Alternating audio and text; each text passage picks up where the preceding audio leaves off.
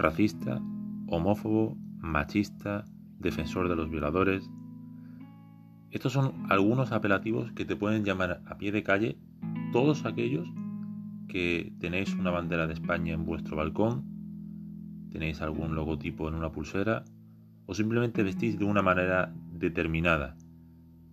En este podcast vamos a tratar las diferentes connotaciones que supone ser de un partido político como es Vox. Ante todo, respeto, educación y acepto todas las críticas que sean constructivas.